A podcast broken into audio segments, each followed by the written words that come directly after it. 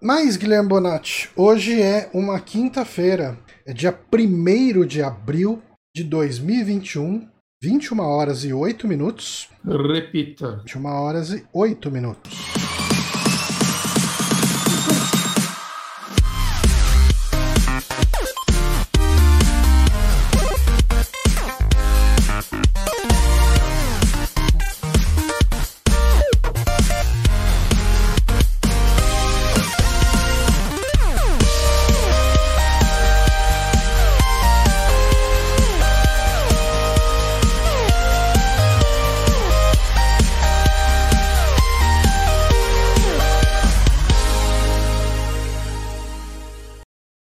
Faltou voltar aqui a ceninha com nós, com nós.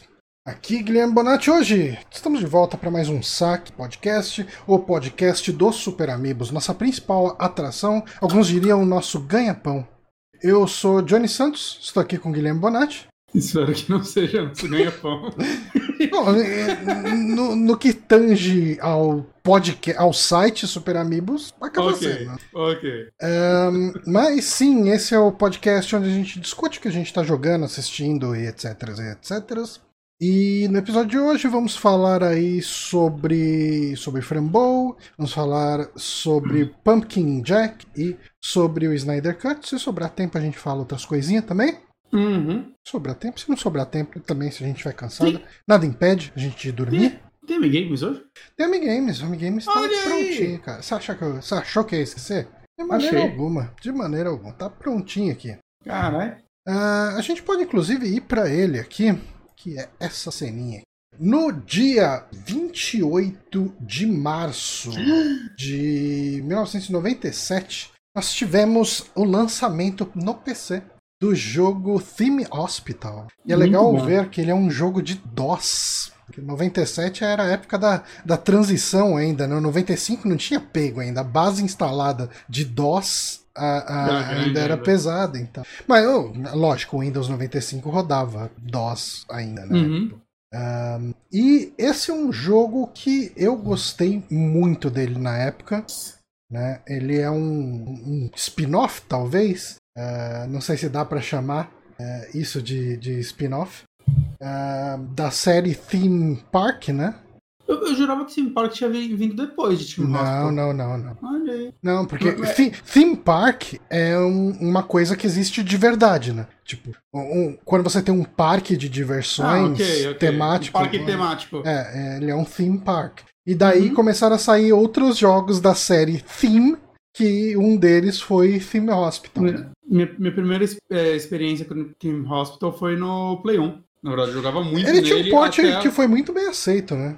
Eh, Na época eu achava muito bem aceito. Eu, não sei, eu Uhum. nunca mais vi um vídeo dele. Né? Às vezes é aquele, aqueles jogos de gerenciamento de, de Play 1 que roda tipo a 10 frames e Sim. tudo é travadinho. Uhum. Não sei. Mas aí eu lembro que muitos anos depois assim, eu tinha PC e aí eu vi um vendendo na Saraiva.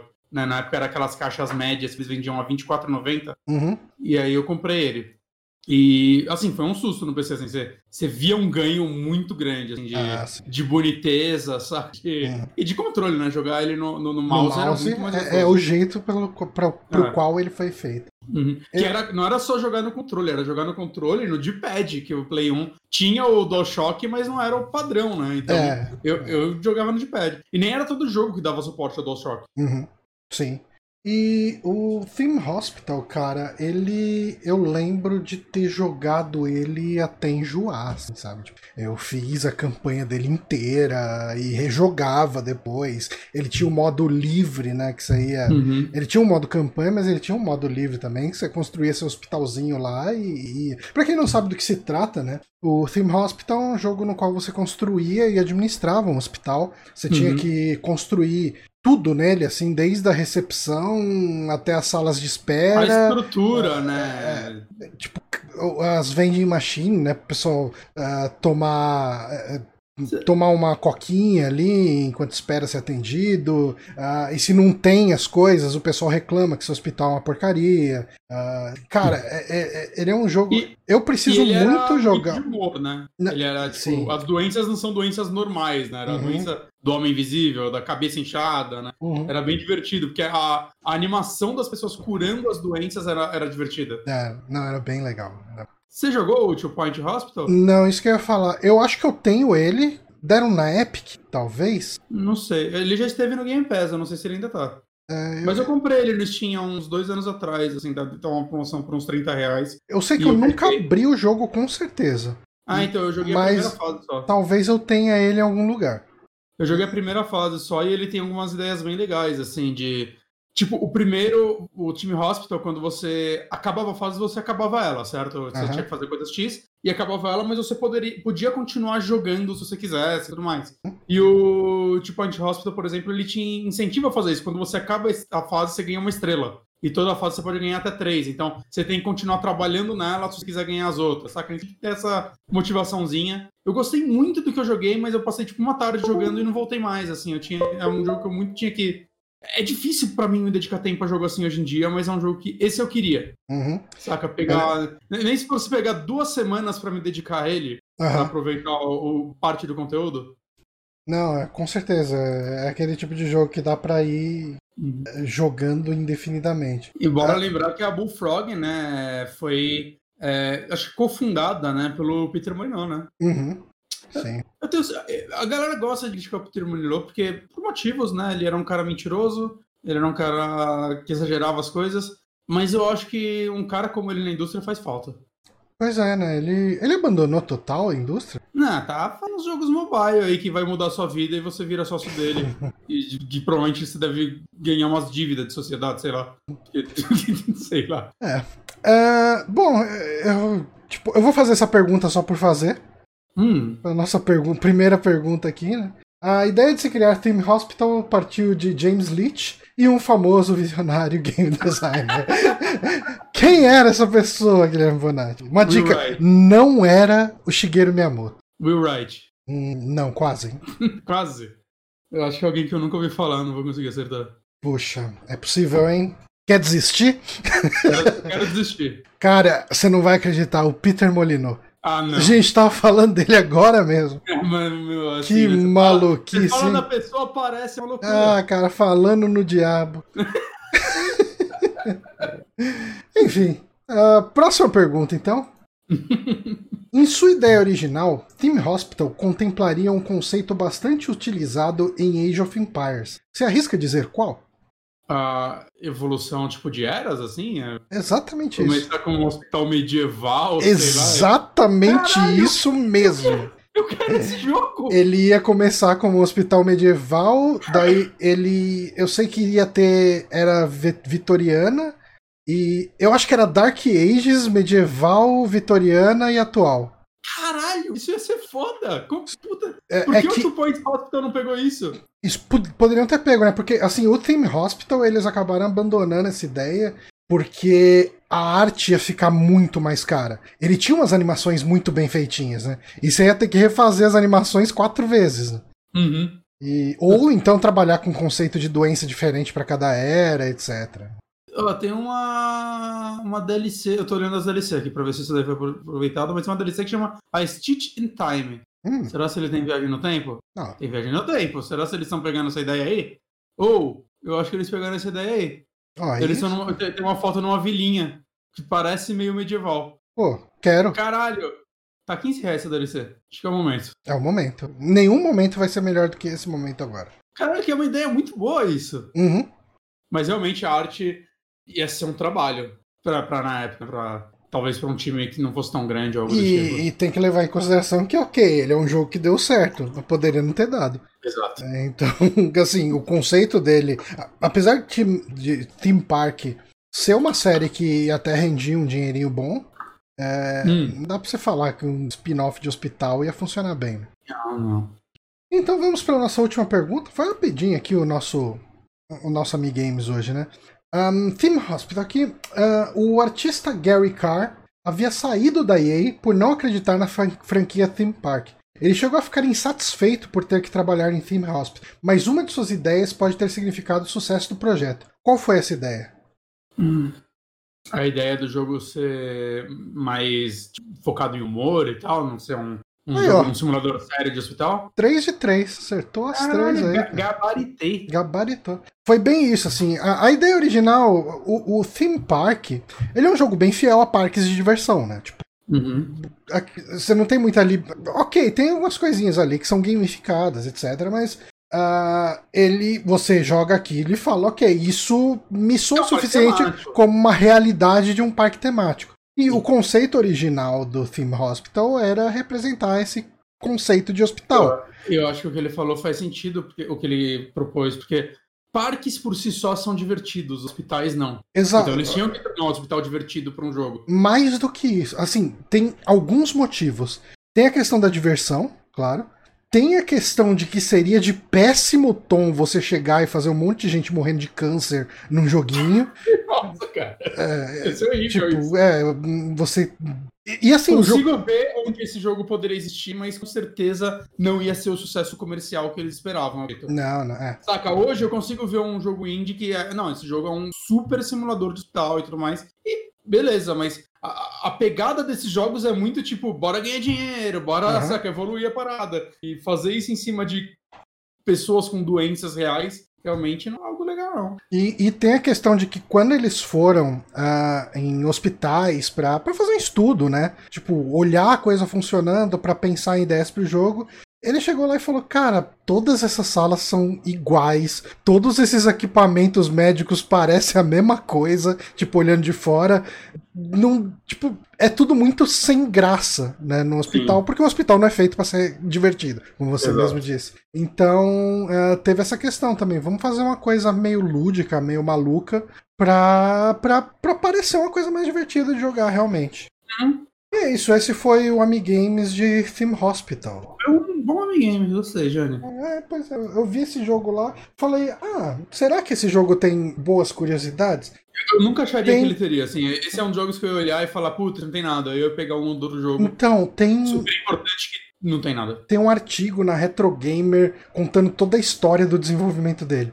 Que hora. Então, foi daí que saiu. Assim, eu tirei parte disso aqui da Wikipedia, mas tudo que eu tinha lido na Wikipedia citava esse artigo da Retro Game. Daí eu falei, ah, deixa eu ver lá o artigo Legal. da Retro Game. E, e, bem bacaninha.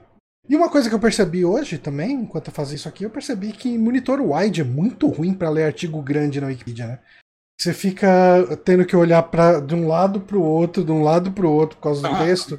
Uh, a menos que você deixe a janela um pouquinho mais vertical, né? Aí hum. fica mais de boa. Mas começou a cansar meu pescoço, eu mudei a janela para ficar mais estreita e, é. e, terminar de ler o texto. Enfim, informação que não agrega nada para ninguém, mas tá agrega, aí essa informação. Pra quem tava pensando em comprar um monitor ultra wide de 49 polegadas e fala, hum, acho que não vai. Hum, nossa, ler artigo da Wikipedia em ultra wide, você vai ler um artigo inteiro, tá em uma linha, né? Você, você vai mexendo assim o monitor para facilitar.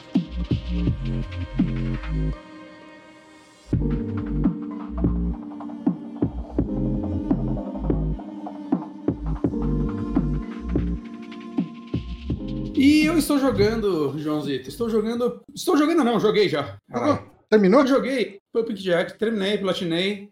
Pumpkin Jack, um jogo que eu devo dizer foi cedido para mim pelo Papai Platina. Grande Papai ele, Platina, William. Um aqui extra e compartilhou comigo. Hum. Ele avisou o criador, falou: vocês já me enviaram. Eu quero falar, ah, dá pra alguém. Aí Eu, eu, eu, tinha, inclusive, eu tinha acabado de ler o artigo dele, uhum. então nossa na conversa de sofá, tem uma análise muito boa dele, uhum. com muito mais informação do que eu vou trazer aqui, porque eu li a análise dele há duas semanas e eu não lembro de tudo. Mas Pumpkin Jack é um jogo. Quer dizer que, que você vai copiar o texto dele de cabeça. Eu vou, cara. Mas vamos lá. É...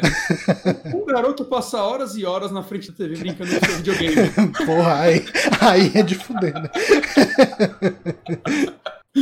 Mas Pumpkin Jack é um jogo que saiu ano passado para PC, né? Ele está disponível, acho que no Steam, na época, há um tempinho já. Acho que ele saiu no Halloween ou perto do Halloween. Uhum. E ele saiu agora, acho que em fevereiro, para PlayStation 4, uhum. né? Que é a versão que eu joguei, né? É, vale falar que eu joguei no PlayStation 5, né? E aparentemente no PlayStation 5 ele está a 60 FPS. Não tive nenhum problema de frame rate jogando ele. Tá rodando bem bonito, mas ainda é a versão do PlayStation 4, né? Ele não teve uma, uma atualização. A atualização de, de geração. Exato, exato. Né? Pode uhum. ser que uhum. tenha, né? Porque eu vi que no PC ele tem ray tracing e tudo mais. Então eu, eu acredito que eles possam lançar uma atualização depois. Entendo. Né? Mas não é algo que eu acho que esse jogo necessita, saca? Eu acho que uhum. ele já tá lindão assim do jeito que ele tá. Mas se tiver melhor, né?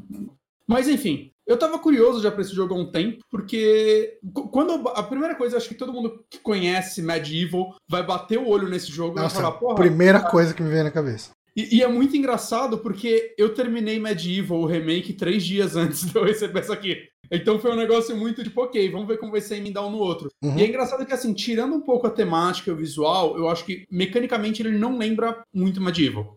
É, eu nunca joguei a série Jack and Dexter, mas todo mundo fala que ele parece muito mais Jack and Dexter do que Medieval. E isso, inclusive, me fez. Hum, eu preciso jogar essa franquia, assim, saca? É, é uma aquela trilogia da Naughty Dog pra Sim. PlayStation 2. Play 2 todo mundo né? fala mal bem. Oi? Play... Ah, não, tô só reforçando. Play 2. Que teve remaster e tudo mais, né? Então ele é, ela é bem acessível hoje em dia. Mas, Mas o remaster primeira... dela tá no Play 4? Ela, ela tá no Play 4. Tem uma, a coletânea que saiu no Play 3 e acho que eles relançaram no Play 4. Ah, eu, eu, eu achei que só tava no Play 3. Não, tá no Play 4 também. Hum. Então tá bem acessível.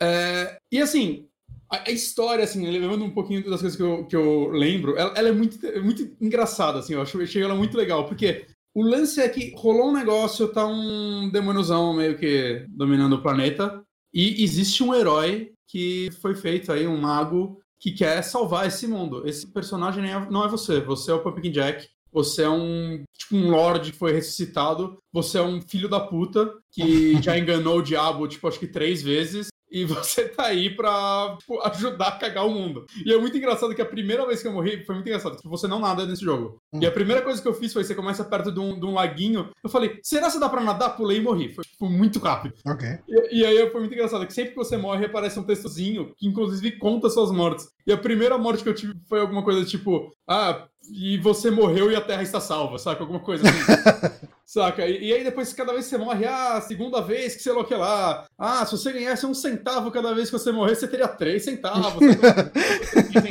e, e, assim, indo de Medieval pra esse, o primeiro susto que eu tomei, porque assim, esse é um jogo, eu tô falando muito que é assim, desculpa, gente. Esse é um jogo que ele foi praticamente inteiro desenvolvido por uma pessoa. Caramba. Não, um maluco Nicolas Meissonier. Ele e, e ele é muito bonito, hein?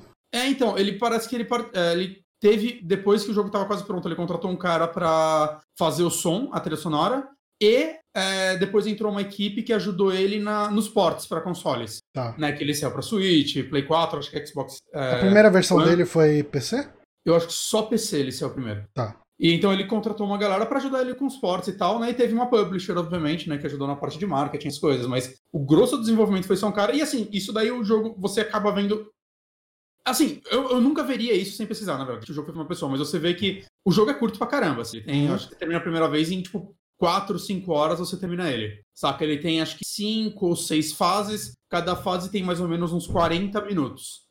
Mas é impressionante, assim, é o nível de polimento que esse jogo tem em tudo e o nível de coisas novas que ele vai te dando por fase. Uhum. Né? O primeiro susto que eu tomei foi, tipo, eu joguei um remake de Medieval. Alguém fala, ah, mas é um remake de um jogo de Play 1. Mas, porra, ele teve melhorias. Ele não, não joga exatamente como no Play 1. Quando eu peguei o Puppet Jack, cara, parece, tipo, sei lá, cara, parece a diferença se você pegar um jogo de plataforma qualquer e um Mario. Assim.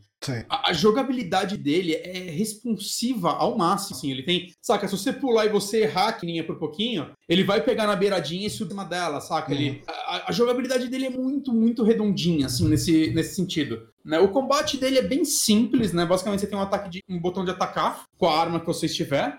Né, você vai é, coletando uma arma nova por cada fase e um botão que você tem esse corvo que anda com você, que ele atira esse corvo. Tipo, ele vai tipo um tiro, assim, ele mergulha num inimigo, uhum. né? E, e, é bem simples esse sentido, saca? Mas ela é tão bem acabadinha, todo inimigo ele vai ter, sei lá, você vai achar alguma brechinha de quando ou não bater nele. Os chefes de cada fase são muito únicos, assim. Ele tem, novamente, seis chefes, né? Um por fase. Cada um deles, assim, pega uma mecânica extremamente única para explorar. E além disso, cada fase, além de ter um tema, né, normal, é, que você espera nesse tipo jogo, que tenta remeter até um pouquinho a jogos um pouquinho antigos, né? Tipo, plataforma em geral, né? Ele costuma ter a fase da, da neve, a fase do fogo e por aí vai, né? Então, ele brinca isso com temáticas meio que de Halloween.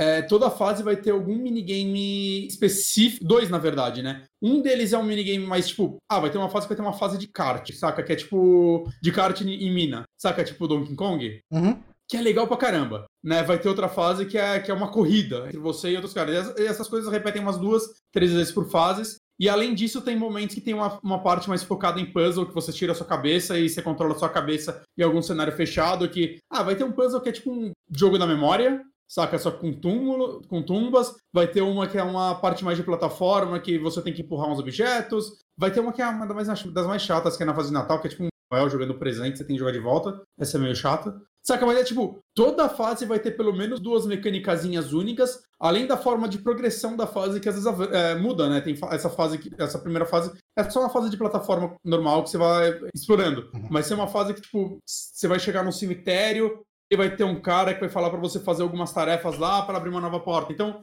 é, é impressionante, assim, o quanto esse cara conseguiu trazer de elementos novos para esse jogo, saca? Fazendo isso sozinho. né? O te... Tipo, não é um jogo longo, mas o tempo todo você tá vendo alguma coisinha nova, e isso é muito legal. E, e é... eu entendo que para esse tipo de jogo, essa duração que você falou, seis fases de mais ou menos uns 40 minutos, né? Foi mais ou menos você disse. É... É, é... eu acho que não precisa de mais, né? É, não.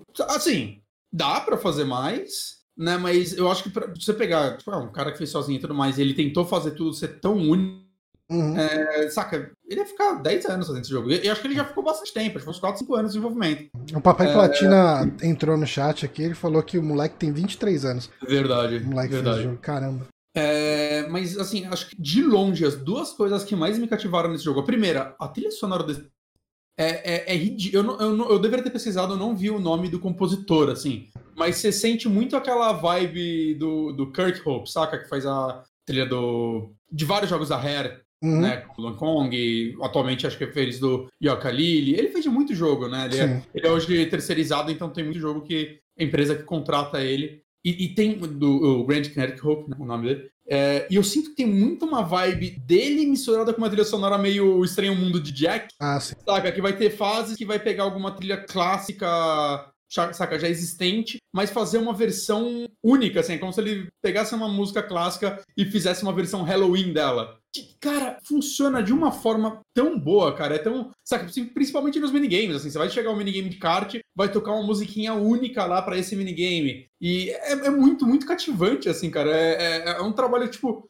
Eu sinto que, pelo menos pra mim, é cada vez mais raro eu prestar atenção em trilhas de jogos, porque eu acho que é cada vez mais raro eu achar uma que eu, que eu sinto que é criativo no, pro meu gosto. Uhum. Né? Então essa daí me pegou muito. Legal. Mas a outra coisa que eu gosto muito desse jogo, talvez a coisa que eu mais gosto desse jogo, é o humor dele.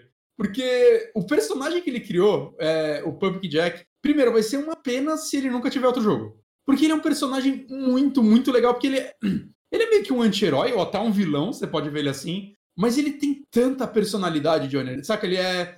Ele é um cuzão, ele sabe que é um cuzão, mas ele tem um ego gigantesco. Então, tipo, vai aparecer um NPC para falar com ele no cenário, ele vai virar, tipo, um cara, tipo, tem um NPC que vira e fala, não, mas sei lá o que lá, que minha esposa, você tem que conhecer ela, ele, mano, mas eu já não me importo com você, porque eu me importaria com minha esposa. Aí ele vira, mas sua esposa, minha esposa é muito fã de você, ela vive contando a história de quando você enganou o demônio três vezes, ele... Que ele vai vai enchendo o ego dele, ele vai ficando feliz, assim. Inclusive, nesse diálogo é muito legal que ele vira e fala: Nossa, todo mundo esquece a terceira, então, beleza, estou ouvindo agora. então, ele, tipo. Ele é dublado o jogo ou não? Ele não tem dublagem. A única dublagem que ele tem é o narrador, é o cara que ah, narra okay. o jogo. Os diálogos são todos em textos, né? Vale falar que tá em. É, a legenda tá completamente em português, né? A dublagem tá em inglês. É, acho que não é um problema porque é só o narrador, então não é o tempo todo, né? Mas é, é uma pena, assim. Eu, eu, gostaria muito de ver um, uma dublagem nos personagens porque eles são todos muito legais. Uhum. Mas, é, se esse jogo vender bem, é bem provável que uma segunda iteração dele tenha dublagem. Concordo, concordo. Saca? Mas, mas é, então dá pra entender, né? Tipo, tem uma quantidade de dinheiro que o cara pode gastar, mesmo tendo uma publisher. Ah, a publisher não vai fazer um investimento monstro. No, Esse jogo tem publisher?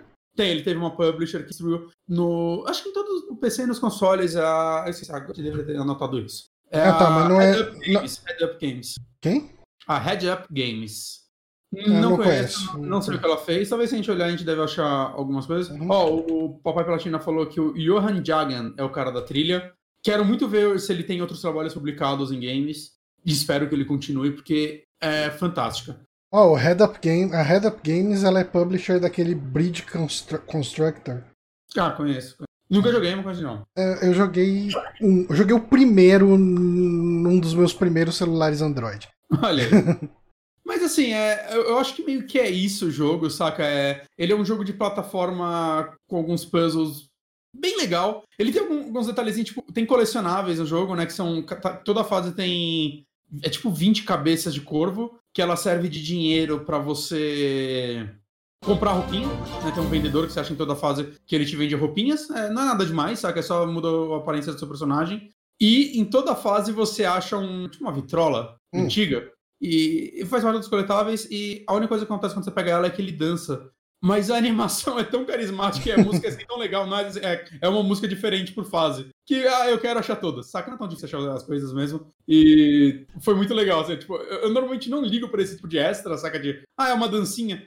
Mas é um trabalho de animação tão foda, cara, que eu, eu, tipo, sorrio o tempo todo quando eu acho uma. Ah, legal. Né, então, mas ele é um jogo bem simples, ele é um jogo, eu acho que, principalmente, muito mais polido do que eu esperava que esse jogo seria né? Jogabilidade redondinha, os chefes são muito legais. Ele não é muito difícil, acho que eu não morri em combate nenhuma vez. Todas as minhas mortes foram por portas de plataforma e ele é bem generoso com o checkpoint. Ah, uma coisa que eu, eu não lembro se você falou ou não. A mecânica dele, eu tô vendo aí que ele virou uma abobrinha aranha é, aí, é, né? Esse é o segundo puzzle que tem por fase. Tá, ok. É, a mecânica do gameplay de plataforma dele, ela não muda muito. Você ganha power-up, uma coisa assim? Ou... Você, ganha armas novas, mas elas vão mudar mais a cadência do combate. No, no, quesito plataforma, não muda muito, não. Não, acho que não muda nada, na verdade. Tá. Mas ele vai dando desafios diferentes, né? Vai ter, uhum. tipo, uma fase que vai ter um barco fantasma que você tem que navegar por ele, mas ele vai ficar, tipo, sei lá, rodopiando no meio do negócio, e o barco afunda e aparece outro. Então não é só você atravessar e matar os inimigos no caminho, você tem que, tipo, ficar sobrevivendo em cima desse barco enquanto você faz isso. Okay. Por exemplo. Então ele vai, tipo, colocando coisinhas do tipo no meio, né? Mas você, tipo, sei lá, desde o começo já começa com pulo duplo, saca? É, eu acho que você já tem todas as habilidades desde o começo necessárias para avançar na história. Saquei. Né? Ele não, não vai mudar isso. Uhum. Ah, cara, Mas bacana. É eu tô dando. Eu dei uma olhada aqui no Steam. O preço desse jogo tá. É, 58 reais. Tá, é, é, um preço bem justo, assim. Ele tava em uhum. promoção esses dias, acho que por 38. Hum, okay. É, eu, eu, acho que é um preço que, tipo, eu entendo ele ser vendido a esse preço, saca? É, novamente, é um jogo muito bem acabado, é um jogo muito bonito, né? eu, eu, eu, não vejo por que ele não seria esse preço. Agora, na PSN, fudeu. É. Tá PSN... 159 reais. Eita, nós. Assim, adorei esse jogo. Mas eu, eu não recomendo ele por 159 reais, saca? Eu acho é um valor salgado. Né? Mas valeria deixar ele no wishlist e ficar de olho Sim. numa promoção dessas que tem na PSN de tempos em tempos. Com, com certeza. Né? É um jogo que o tanto que eu gostei dele foi, ah, eu quero jogar Jack and Dexter agora, já que todo mundo fala que eles são tão parecidos. né, então. Mas é isso, assim, não tenho mais muito o que entregar sobre o jogo, né? Ele é um jogo bem simples, mas muito bem acabado, muito divertido, muito bem feito. Uhum. Então eu, eu recomendo o Pumpkin Jack.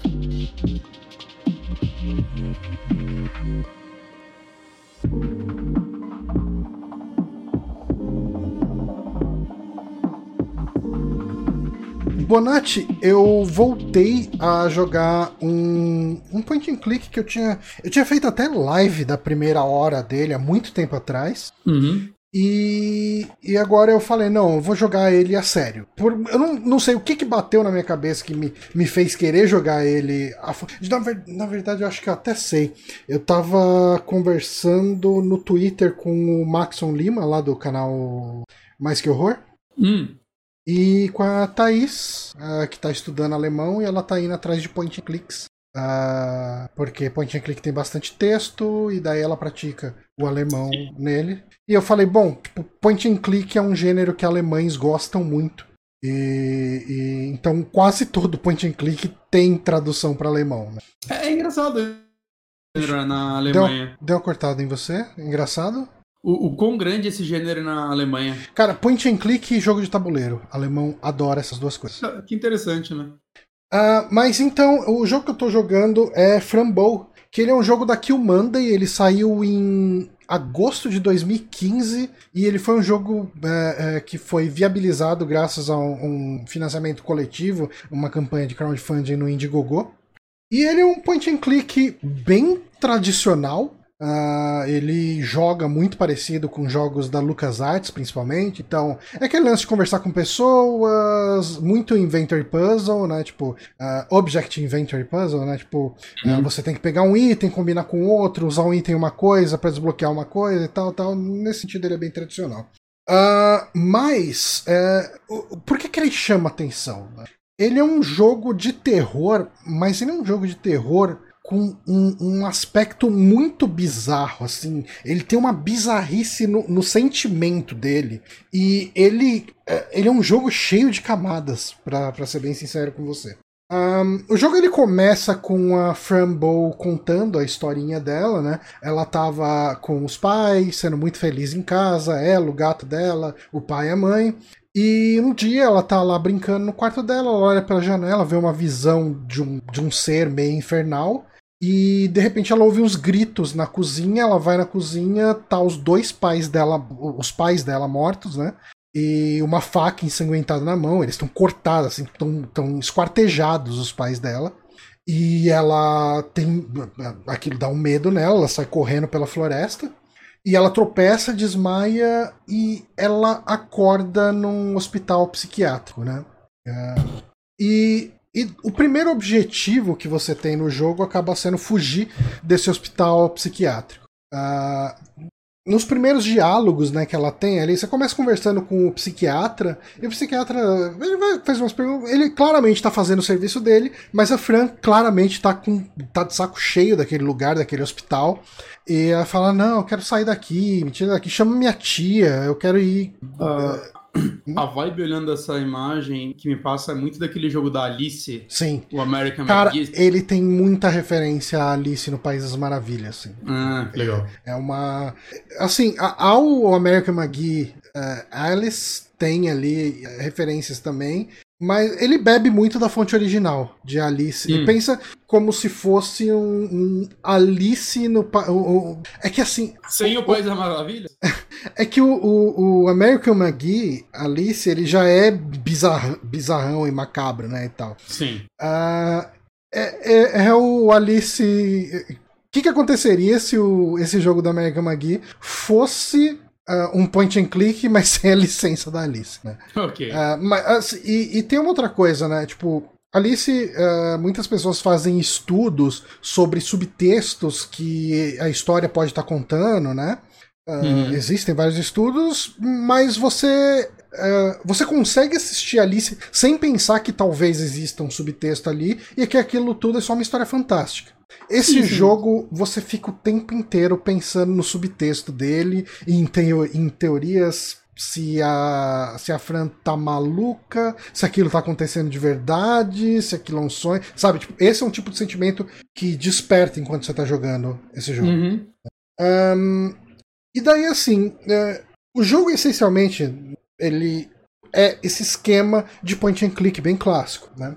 Só que você uhum. tem uma mecânica que é interessante, que é uma pílula que te dão logo no começo, que quem tiver vendo a cena vai ver a primeira vez que você toma a pílula agora, quando você toma a pílula, começa a acontecer umas coisas mega bizarras. Assim, tipo, você vê sangue na parede, umas cabeças caindo, umas sombras, uns monstros. Tipo, se tiver crianças, se tiver pessoas na sala, ela pode aparecer morta, decapitada, dissecada, com tripa saindo. Ele é bem visceral no terror visual dele, né? Uhum. E, e a ideia toda da pílula é que você enxerga o mesmo cenário com outros olhos. Você enxerga o mesmo você enxerga coisas que você não vê uh, no cenário normal. Então, assim, algumas coisas talvez façam sentido, outras coisas simplesmente não fazem, mas é isso aí, né? E, cara, esse jogo eu tava esperando uma coisa dele, no sentido do terror, do texto, etc., dele, quando eu comecei a jogar. E quando você começa a conversar. Eu, eu acho que Primeiro, eu, eu acho que a cena do hospital psiquiátrico, eu tô no, no quarto capítulo do jogo agora, né? É, a, o hospital psiquiátrico é o primeiro. Ele, eu achei ele bem mais impactante do que todo o resto, mas não porque o resto seja ruim, é porque ele é muito pesado. Porque é, é, então, e o resto do jogo não é tão pesado quanto o começo. Porque você conversa com crianças nesse. É, esse é um hospital psiquiátrico para crianças, ele é um hospital psiquiátrico pediátrico. Dá pra ver tem um palhaço. É, viu? Que, que, bonitinho o palhaço. Crianças adoram palhaços. Adoram, principalmente esses bonitinhos.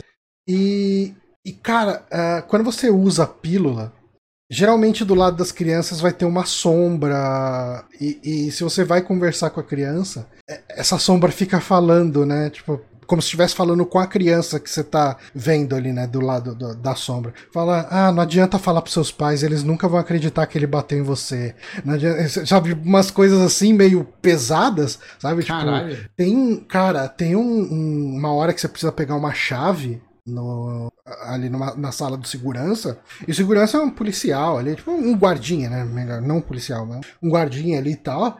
E o cara começa a falar: Ah, eu te dou a chave se você der um beijinho aqui no tio, sabe? Meu Deus! As coisas assim, bem pesadas, assim. Tipo, você acaba jogando um café quente nele, ele fica puto com você e tal. Mas ele tem um peso no texto dele, sabe? Tipo, ele. Uhum. Uh, e, e, essas sombras que conversam com as outras crianças, o peso também aparece, sabe? Tipo, ele é.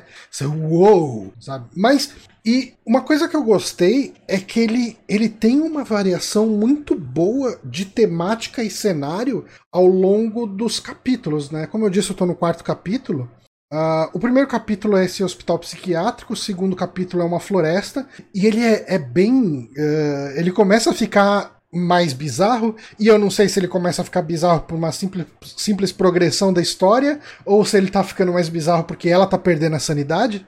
Né? Tipo, hum, fica, rola aquela teoria, né? Você fica hum. teorizando sobre o que, está acontecendo. Então, uh, no primeiro capítulo, você tem toda essa questão das crianças, as enfermeiras, o, o psiquiatra, a guardinha e tal, não sei o quê.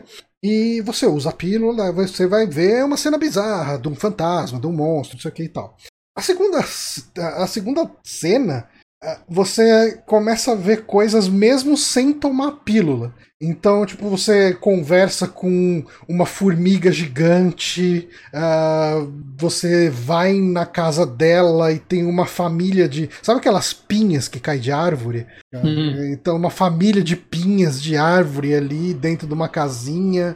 Uh, e começa a ficar meio lúdico. O, o, o terceiro capítulo ele dá um, meio que um passo para trás. E ele é bem legal, o terceiro capítulo. Que uma, uma menina, duas meninas que são gêmeas siamesas, porque, porque tem que ter gêmeas siamesas no jogo de terror com essa temática. Uh, elas pedem para você fazer um ritual. Uh, e, e todo mundo que faz esse ritual morre. Né? E daí você acaba usando os poderes da pílula lá, descobrindo que existe uma forma alternativa de fazer o ritual. E é bem legal, assim, é, um, é aquele tipo de desafio de point and click, você tem uma lista de coisas e você tem que pegar essas coisas ou improvisar essas coisas, sabe? Tipo, hum. que nem fazer o voodoo no Monkey Island, sabe? Essas coisas. Uh, é, é, um capítulo bem legal. E o, o quarto capítulo, né, que foi a, a, onde eu parei, né, por enquanto, Uh, você tá num mundo fantástico no céu, com um monte de bicho, planta e insetos antropomórficos, e, e você precisa uh, de um feitiço para fazer uma coisa que eu não vou entrar em detalhes. Mas ele, esse último, esse terceiro esse quarto capítulo, melhor dizendo, ele me lembra muito o. Sabe o primeiro capítulo? Bom, o primeiro capítulo depende de com quem você começa. O capítulo. O primeiro capítulo da menina do Broken Age. Uh, que tem sei, todo um. Porque o, o, capítulo do menino no Broken Age você joga naquela nave, né? E tal, uhum. tem toda uma base, então é um lugar mais fechado. Mas o capítulo da menina você vai visitando pessoas em lugares diferentes, e é tudo mega fantástico e bonitinho e fofinho. Uh, esse quarto capítulo é assim, ele é uma quebra total em toda a bizarrice que tava vindo até então. E ele é, ele é mega colorido e florido e tal, sabe? Tipo, então eu acho que ele consegue dar uma variedade de gameplay e de cenário. De gameplay nem tanto, mas de cenário, de temática, eu acho que funciona muito bem, sabe? E, e a, os puzzles dele?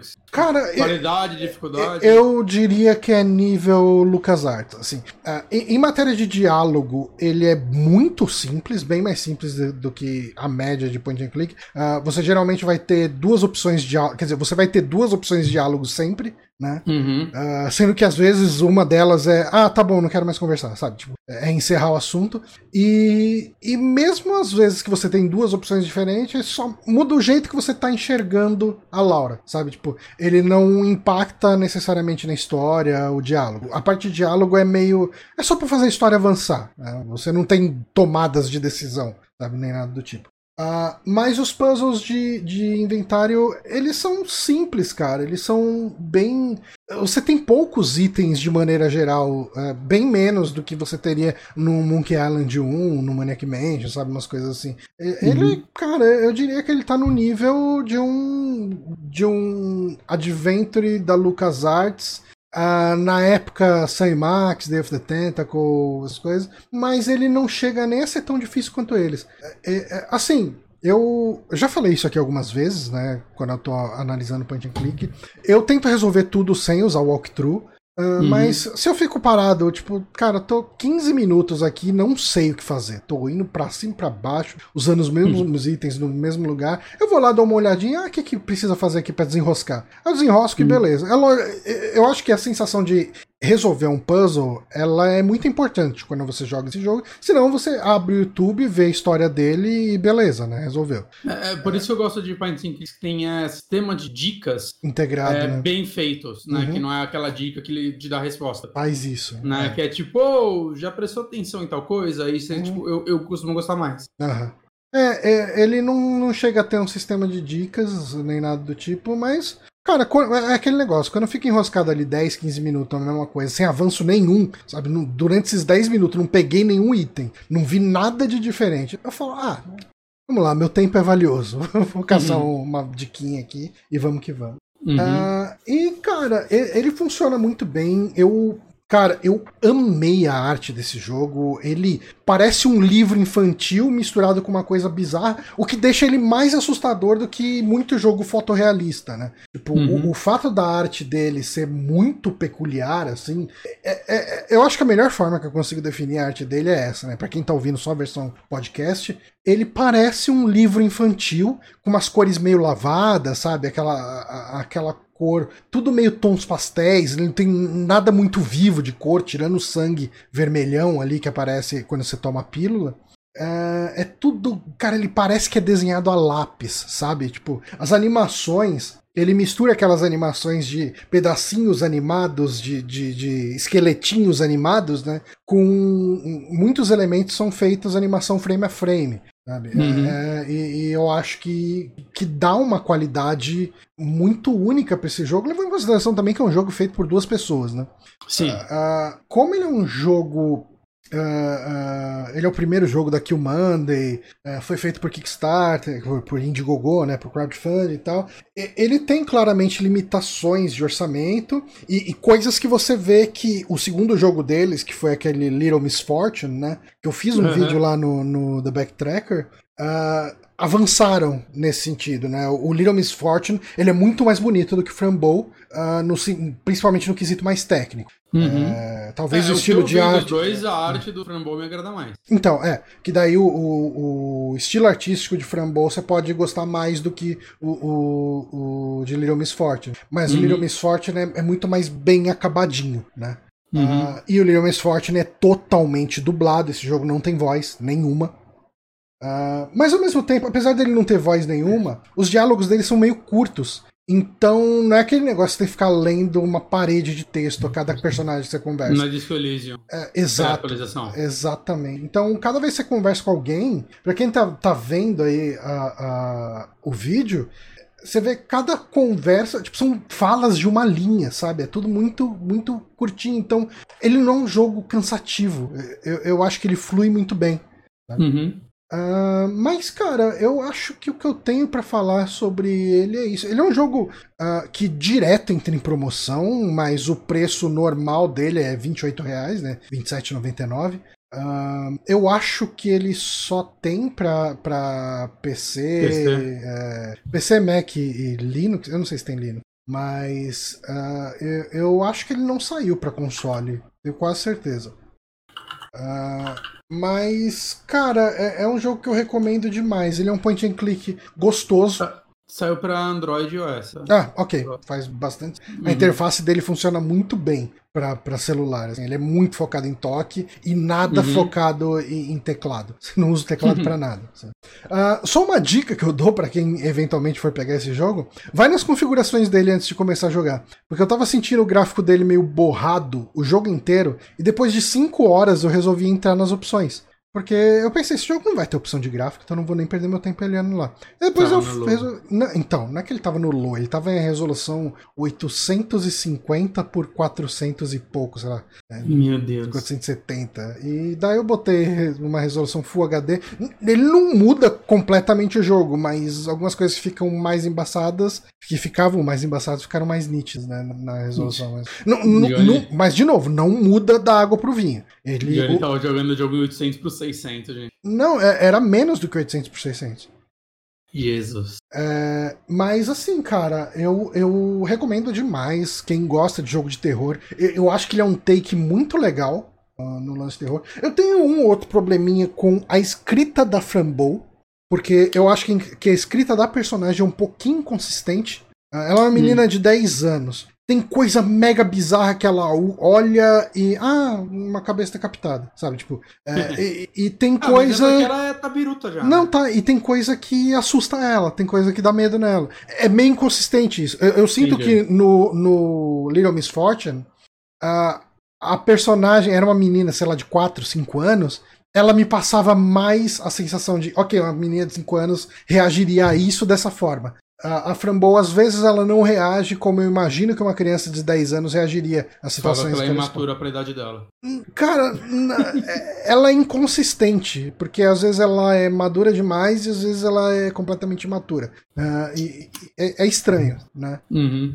Ah, o, o Vamos Vitor comentou aqui, né? no- colocou nos comentários. ah, ela se assusta com fantasmas, mas não se assusta com gente morta. É um pouco isso. Tipo.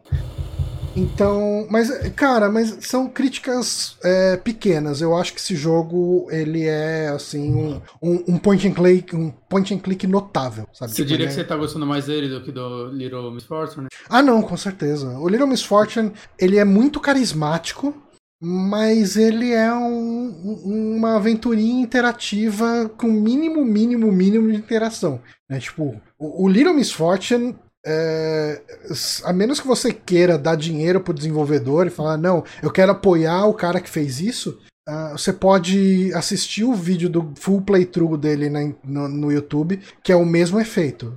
Porque você não tem puzzle, você. ah, O que, que você tem? De tempos em tempos no Little Miss Fortune você escolhe uma coisa ou outra. E daí essa uma coisa ou outra vai mudar a animação que vai acontecer, mas a história vai avançar do mesmo jeito.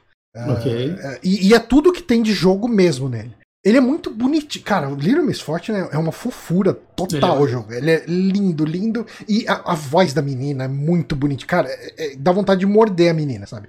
Ela é muito fofinha, sabe? Mas ele, como jogo, ele. Cara, ele se joga sozinho. É você ficar apertando é, da esquerda pra direita ali e, e ver a menina andando e as coisas acontecendo. Você, você não faz muita Uhum. coisa. E aqui não. é- é- o- ele é um point and click mesmo, com puzzles, ah, alguns fáceis, outros difíceis, mas nada mega impossível. Mesmo assim, essas vezes que eu falei, ah, eu fui atrás de dica. É, fui atrás de dica e falei, puta, era isso, sabe? Tipo, ah, não vi que dava pra pegar esse item. É, Uma coisa ou outra sim, mas ah, ah, são coisas que talvez se eu tivesse mais paciência eu conseguiria resolver com algum tempo.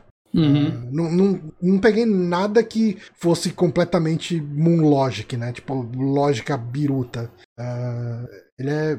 Eu acho que é um point and click bem honesto na dificuldade, bem bonito visualmente e com um universo bem único. Então, é uma história que vale muito a pena acompanhar. Eu, adorei, recomendo demais. Frambow, joguinho mais ou menos antigo, mas que ainda. 2015. 15. E vale a pena totalmente jogar. né?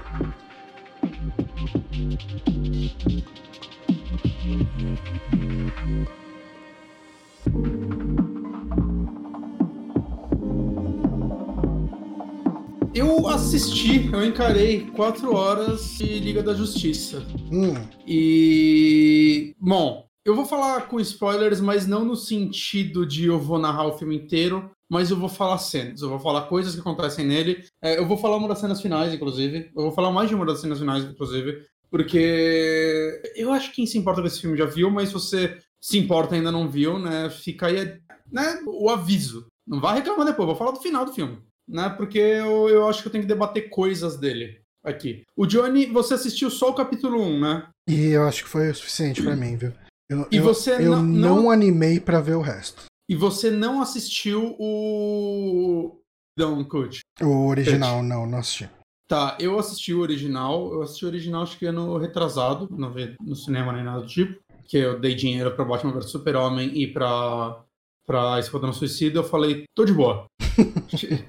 Já financiei demais. Uh, mas eu vi o primeiro filme, então assim. Primeiro, assim, quando eu acabei de. Tipo, quando eu comecei a ver Snyder Cut, eu comecei cheio, tipo, como todo mundo é, que já tava decidido a não gostar do filme. É, eu já tava zoando pra caralho no Twitter e tudo mais, e eu não, não, retiro quase nada do que eu disse. Né? Os problemas que eu apontei lá, para mim, são realmente problemas. Mas é, conforme eu fui assistindo e tal, eu, eu fui pensando um pouquinho mais carinho com o valor que, da existência desse filme. Uhum. Então eu dei para mim, cara, quando eu for falar desse filme no podcast, eu quero tirar aquela parede de ironia que todo mundo que não gostou do filme coloca, porque, saca? Não, não, não agrega crítica, né? É, eu não teria nada a acrescentar com isso, e eu não odiei esse filme. Né? Então, esse é o primeiro ponto que eu quero trazer. Uhum. Né? Como uma pessoa que assistiu e odiou a primeira versão, é, para mim é inegavelmente é, essa versão nova é melhor ela é. Essa versão nova é um filme que respeita quem assistiu ele. Pode não respeitar seu tempo, uhum. mas, saca, é. O primeiro corte desse filme, o corte para cinema, que muita gente agora já tá jogando a pedra no Josh Whedon, por mais que eu tenha meus problemas com o Josh Whedon como diretor, eu não acho justo, porque, assim, não é como se o Zack Snyder tivesse sido demitido, né? Aconteceu uma tragédia na vida dele e ele teve que se afastar do projeto. Uhum. E era óbvio que a Warner não ia esperar o luto dele passar para, né, porque é, é, essa é a indústria, né, bota um problema muito grande na Warner aí. É, e aí o Josh Whedon é o cara que foi contratado e devem ter falado para ele, ó, toma esse chumalhaço de quatro horas de gravação, é, edita essa porra em duas, porque vai tomar no cu quatro horas, é, falta piada, grava umas piadas aí e, e lança, saca? É, e foi isso que aconteceu. É, é, é, absurdo, assim, quando você vê as duas versões. Eu acho, eu acho, que esse filme, essas duas versões, um dia elas vão ser estudadas. Saca? É. Como uma obra pode ser tão diferente. É, dois cortes diferentes da mesma é. obra hum. podem se tornar. E, obviamente, normalmente, o, o Josh Whedon ele filmou muita cena. Parece que ele gravou 80. Foi investido 80 milhões de dólares é, nas refilmagens. Uhum. Que é um absurdo. Inclusive, é muito legal no Red Ladder Media, conforme eles discutiam, eles começavam a falar, tipo, caralho, deram 80 milhões de dólares para ele lotar de piada ruim no filme. que são muito ruins. Né? E aí eles ficavam, tipo, debatendo as piadas e perguntando quanto será que foi essa piada? Eles, hum, eles tiveram que trazer o Henry Cavill, saca aí a Gal Gadot de volta. Um, foi no meio desse cenário, todos esses extras de novo, 6 milhões para essa piada. eles começavam a especular isso. Porque é muito isso, cara. E, e assim, eu tenho um problema muito grande com as piadas de filmes do Josh Whedon. Eu acho que elas só funcionam na primeira vez, quando funcionam. Uhum. Né, eu acho que esse é um problema muito grande. Quando eu vi o Vingadores pela primeira vez, eu falei, esse é o melhor filme da história. E eu revi ele várias vezes e eu acho que ele é um filme muito valioso, o que ele conseguiu fazer naquela época. Sim. Saca? Nada foi tão grande quanto ele em quantidade de heróis e tal num filme. Cara, você já viu um vídeo que compara o, o Liga da Justiça com Avengers uh, e, e, mostra exatamente por que, que a, a Liga da Justiça falha? Não. Cara, a, primeira, o primeiro corte do Liga. É o primeiro corte. Eu preciso achar Mas... esse vídeo para te mandar. Mas ele é bem legal porque ele mostra que a estrutura dos dois filmes é muito parecida. Só Sim. que ele erra no tom das coisas, sabe? Tipo, uh, eu acho que a melhor análise que ele faz de por que, que um é bom e por que, que o outro é ruim é a cena do conflito uh, que, que tem quando junta todos os Vingadores e quando junta todo, toda a Liga da Justiça. Que, que é uma das poucas cenas que eu, que eu acho legais, assim. Tem algumas coisas que eu acho legais. É, então, mas ele. Esse vídeo ele disseca essa cena, sabe? Tipo, ah, o papel de cada personagem. Depois, é, depois, eu vou dar uma caçada e se eu achar, eu te mando. Mas, desculpa, te interromper. Mas o, o Edon, assim, quando, cada vez que eu revi o Vingadores, novamente, eu revi ele várias vezes, eu ainda gosto do filme. É, assim, a vontade que dava era de pegar uma reedição sem as piadas. Porque elas são muito ruins também. Tem muita piada ruim nos filmes dele. Que eu acho que, por exemplo, os últimos filmes, né, do, dos irmãos Russo, eu acho que eles acertam mais, porque as piadas dele do Josh Whedon é muito catchphrase, então ela só funciona de uma vez, enquanto do, do, dos russos, ele, ele, tem isso também, mas eu sinto que é muito mais sobre a situação. Não é tipo o Thor chegando e o Homem de Ferro falando, ah, você usa a cortina da sua avó, saca? É coisas da situação que eles estão envolvidos. Eu acho que elas são um pouco mais naturais. É... Enfim, e, e assim, eu acho que o Liga da Justiça do Josh Whedon é, culmina tudo do pior do Josh Whedon. Eu, não, eu nunca sei se eu falo direito o nome dele, eu vou chamar ele de Whedon mesmo. É, eu acho que é Joss Whedon, né? É, Joss Whedon. Mas okay, eu, eu não sei, eu posso estar errado. É, mas eu acho que o pior daquele filme é que eu sinto que aquele filme é um dedo do meio para qualquer pessoa que pagou para assistir esse filme. Eu acho que ele não respeita ninguém, assim, que tá dando o seu tempo para ele, porque Gostem ou não do Snyder Cut, tinha uma história ali para ser contada e eles decidiram não contar essa história. Eles decidiram fazer um amontoado de cenas e lançar, porque é um filme da Liga da Justiça. Isso... Sério, é, essa é a impressão que eu tinha enquanto assistia aquele filme. É, não tem nada ali, não tem absolutamente nada ali. O filme do Zack Snyder, primeiro, a gente chama ele de Snyder Cut como se esse fosse o corte que iria para o cinema se a filha dele não tivesse falecido. É, eu acho que é um exagero. Eu duvido que esse filme que a gente tá vendo agora é o filme que ele teria lançado em 2017, se eu não me engano. Uhum. 2017. É... Esse é um filme que um cara, após sair do projeto, e ele disse que ele nunca assistiu o corte original, o corte do cinema, né? Pelo que eu sei, pelo que eu vi. A esposa dele e o Christopher Nolan que foram assistir. E os dois saíram do cinema falando para ele: você nunca pode ver isso. Saca? Você vai. Porque, porque dá pra entender, cara. Primeiro, o cara deveria estar. Tá... A vida dele tava uma merda. Não, ele tava totalmente. no pior momento que a vida de qualquer pessoa poderia ter. É... Goste ou não do universo dele, eu particularmente não gosto. É... Cara, esse filme combinava todas as forças dele, sei lá, de 10 anos de produção. Não chega a 10, mas sei lá, 7 anos de produção, que seja, né? Contando desde o primeiro Homem de... do primeiro Super-Homem. Uhum. E ver o que transformaram isso, a, a, falta de respeito com ele e com o público que lançaram aquela vez, é, é, realmente talvez fosse derrubar o cara. Eu consigo. Deixa eu mudar, porque você me coloca grande, eu fico tímido olhando pra minha cara enquanto eu falo. é, então, assim, é, esse filme do Liga da Justiça dele, eu, eu respeito muito o que ele se tornou, né? O cara teve três, quatro anos para matutar a ideia, para repensar a ideia e a edição. Tanto que tem filmagens novas aí. É, essa é uma crítica minha. Tem, tem, uma cena final nesse filme que é do Marciano encontrando o Bruce Wayne numa casa no meio do nada. Que, é, essa cena faria sentido se fosse ter outro filme, talvez ressurjam com, com o Snyder Verso, não sei. Mas, cara, ela é tão esquisita, porque é um Ben Affleck, tipo, 20 quilos mais magro do que na cena anterior, porque, cara, eles refilmaram ontem. É muito esquisito isso, saca? Assim, a ideia de ser 4-3, duvido que a ideia original desse filme ele ia ser lançado em 4-3 no cinema, gente. Nem fudendo que a Warner tava. Isso eu, mas eu acho que ele falou que eles. Não, não, mas acho que ele falou que a ideia, acho que do 4x3 veio depois já. Assim. Ah, ok. E eu, e eu procurei a justificativa para isso, né? Algumas pessoas me falaram que é porque ele queria pegar a ideia de um painel de quadrinhos é... Então, uh, parece que tem. Cara, o, o Lucas Pires tinha me mandado uma entrevista dele, ou um hum. trecho de uma entrevista. É, eu, eu não li, assim, eu só. Porque eu tava trabalhando na hora, acabei só não conseguindo ver. É, mas uh, parece que foi inspirado por um outro filme que ele viu, que não é o Farol, mas é um outro filme. Ele falou, nossa, que ideia boa. E daí ele pegou a ideia e. E, pegou... e assim, tem agora, agora eu vou correr o risco de tomar pedras, pedradas das pessoas, mas eu vi um, um trecho de um vídeo do Jurandir Filho do Cinema com Rapadura, uh, comparando o enquadramento Você de algumas. Já se apedrejou. É, pois é. Uh, comparando o enquadramento de algumas cenas e de fato fica melhor no 4x3.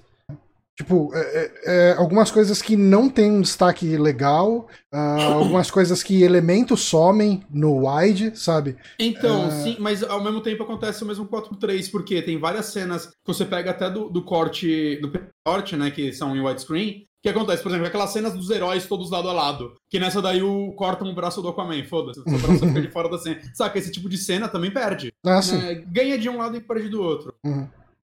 Mas a justificativa final que eu vi disso é que esse é o formato. O tamanho máximo que uma câmera de IMAX pega. E existem cinemas muito específicos de IMAX que tem essa formação, que na verdade né, o, é como se ele filmasse em 4x3 gigante e a galera cropasse o widescreen lá. Uhum. eu não entendo dessa área de cinema bastante, eu posso estar falando merda, é a informação que eu vi. O que é extremamente bizarro é que o Zack Snyder pegou e falou: eu vou editar meu filme para um formato extremamente é, específico de cinemas IMAX. O meu filme que vai ser lançado por streaming para a galera ver em suas casas, em suas TVs widescreen. Pra mim não faz sentido nenhum isso. Aí vai falar que eu vi um cara falando, mas por que a galera reclama? É só dar zoom? Não, cara, não é só dar zoom. Se dar zoom, você vai cortar a metade da tela. Não é assim que funciona, gente. Pelo amor de eu não sei, cara. Eu, eu, não tenho problema com isso de verdade, assim. Eu acho que. Eu, eu acho bom. Eu acho que parece muito um, um cara querendo ser artístico, mas não sabendo porque isso é artístico ou não. Né? Eu vejo gente falando, ah, mas por que farol pode e esse não pode? Primeiro Farol na 4 por 3 né? Um pouco mais amplo, mas Farol é, é um Farol filme é um por um, O Farol é 1 um por 1 um e 19. Farol é um filme que quer remeter a filmes perdidos da época. Ele usa câmeras clássicas, ele usa muitos dos efeitos clássicos, é, efeitos Existem alguns efeitos práticos que só são possíveis usar com algumas câmeras antigas. Uhum. Né? Inclusive, eu vi um vídeo do Mario Bava mostrando um efeito ao vivo na televisão, faz, fazendo esse efeito funcionar. Que você maqueia a cara de, um, de uma pessoa meio que de duas cores diferentes e você Nossa, esse vídeo, esse vídeo é bruxaria, cara. É, é literalmente bruxaria, louco. porque acho que é uma bruxa, né? É a é. transformação é. de uma bruxa. Assim. Cara, essa cena é só... maravilhosa, cara. E tipo... só dá para fazer em câmera preta e branca, por exemplo. Uhum. Mas Liga da Justiça não tá remetendo a um filme antigo, ele é um filme lotado de efeitos especiais. Hum. Saca? Ele é um filme é. feito em tela verde, em 3D. Então, para mim, não tem motivo. Mas assim, a gente acostuma. Saca? Eu achei só uma ideia meio tonta, mas a gente supera. Uhum. Eu acho. Eu tenho um problema muito grande com a cadência desse filme. Nossa, é, tenho, foi o que eu, me afastou. Principalmente no. O que é engraçado, né? O Red Letter Media, eu fui ver o vídeo deles, eles fizeram uma análise de uma hora desse filme. E eu fui, tipo, já, tipo, pegar pipoca e falei, ah, vou ver esses caras xingar. E eles gostaram do filme. Eu fiquei, hum. o quê? Uh, e eles gostaram principalmente da primeira metade do filme, que é a parte que eu menos gosto do filme. Hum. Eles falaram que a cena do Flash, é, de introdução do Flash, é uma das melhores cenas já feitas num filme de super-heróis. E eu acho que essa é uma das piores cenas que eu vi na minha vida. essa foi a cena que eu falei, mano. Porque assim, a gente acaba de mostrar umas. Ele mostrou na sequência uma introdução do Aquaman. Não uma introdução, mas uma cena que mostra o Aquaman mais é, salvando um marinheiro, então num, acidente de, de, no barco. Aí corta pro Android sofrendo um acidente de carro, aí corta pro Flash salvando uma menina de acidente de carro. Meu Deus, é tem outro jeito de apresentar esses heróis. Eles fazem mais coisa do que salvar mal os motoristas, saca? Não, não, é assim que. Saco! Três vezes a mesma cena, só mudando um pouco o cenário. Mas essa cena do Flash, cara, para mim é um desastre. Porque, cara, é ele indo pegar emprego num, num canil, num, num canil, não, num pet shop. E aí ele dá uma flertada com uma menininha do lado de fora, e ela entra no carro, e aí ela tá olhando para ele, ela bate o carro, e ela tá voando, aí ele sai correndo, aí mostra ela em câmera lenta, assim, caindo, e ele olhando, aí tem um cachorro quente, ele pega a salsicha, beleza, ele, ele, ele dá a salsicha pro cachorro, mas, cara, eu, eu achei tão brega, assim, tão... Então, é, a, a minha experiência foi assistir o primeiro capítulo, e, cara, era aquelas musiquinha brega pra cacete, com aqueles coro de mulher gritando. O, esse é um lance. O Zack Snyder, assim, ele é um Aí tem as, assim, aí entra uma questão que é muito pessoal da colorização desse filme. É umas cor meio morta, é tudo muito ah, opaco. Ah, eu, eu, eu, eu, não gostei. Eu, eu, prefiro essa do que a do cinema, que a do cinema é colorização Marvel. E eu não, eu não vejo problema nos filmes serem mais dark em, em, na cor e tal. No, na, pra mim, passa o tom do que pra, esses filmes querem passar mesmo. Mas pra mim não, não casou, eu achei. Cara, me, me tirava a alegria assistir esse filme.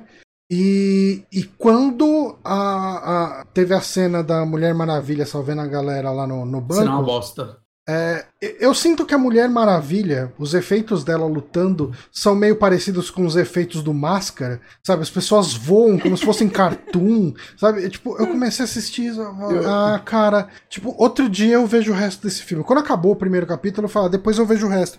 E daí eu comecei a refletir muito sobre isso, eu falei, não, eu não preciso assistir o resto desse filme, tem um monte é. de filme bom que eu quero ver e eu não preciso perder meu tempo vendo esse. Essa cena eu acho ela maravilhosa, porque assim, ela não quer dizer nada pro filme, ela é só pra apresentar a Mulher Maravilha. Aí é, um, é uns terroristas invadindo o banco. Ela usa laço da verdade em um e fala: Qual é o seu plano? Aí o cara fala: A gente não tem plano, só quer explodir mesmo. É isso. e aí ela vai lá e, tipo, salva a galera. Ela é tão rápida que ela para balas com a mão. Beleza. Uhum. Legal, legal. É isso que eu quero da Mulher Maravilha. A, a Gal ela tá tão magrinha nesse filme que a armadura é larga nela, mas beleza.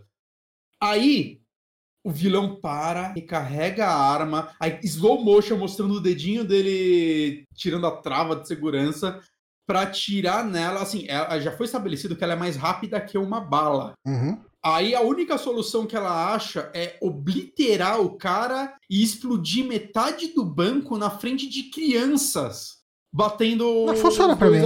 Funciona, funciona pra mim. Aí depois ela, ela tira a bomba de lá, né? Pelo menos não foi a bomba que explodiu o negócio, foi ela.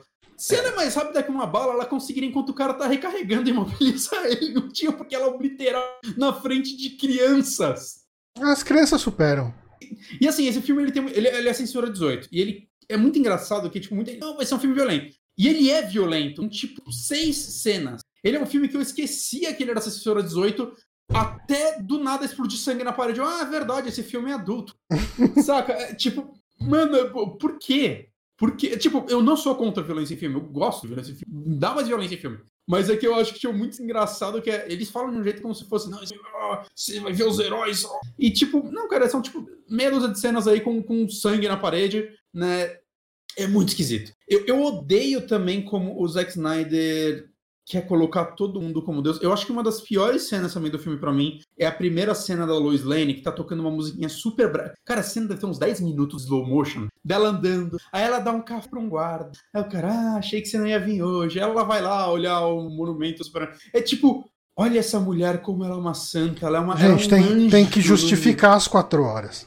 Cara, e é tipo, faça personagens humanos, pelo amor de Deus. Saca, tem uma, uma Freedom que ele faz melhor é, da versão dele é, sei lá, uma, uma cena que o Steppenwolf tá matando umas pessoas e ele tenta humanizar um pouco essas pessoas que eles estão matando. Aqui no filme Snyder isso não acontece. No filme Snyder, só os heróis existem. E, tipo, sei lá, o pai do, do Cyborg. Saca? É, e a Lois Lane. É isso, são só esses personagens que existem. O, os humanos, morreu ou não, caguei. Saca? Os heróis estão tentando salvar eles, mas eles são só seres Números. inferiores que não têm importância. Tem muita decisão do tipo que me irrita, saca? É, eu acho que ele tem algumas cenas de efeitos especiais muito zoadas. A primeira cena das Amazonas, que é uma cena bem longa e ela poderia ser uma cena muito legal, mas ela me deu uma impressão de que é um fundo verde tão gritante hum. o tempo todo. E eu, tipo, ai, mano, que parada esquisita.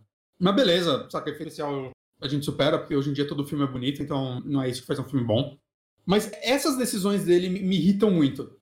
Vamos trazer algumas coisinhas que eu gostei. Hum. É, o Cyborg é um personagem é muito mais do que ele era no outro filme. No outro filme, eu cheguei a questionar por que esse cara tá nesse filme? Qual é o... Quem é ele? Saca, ele aparece, ele tem uma história triste.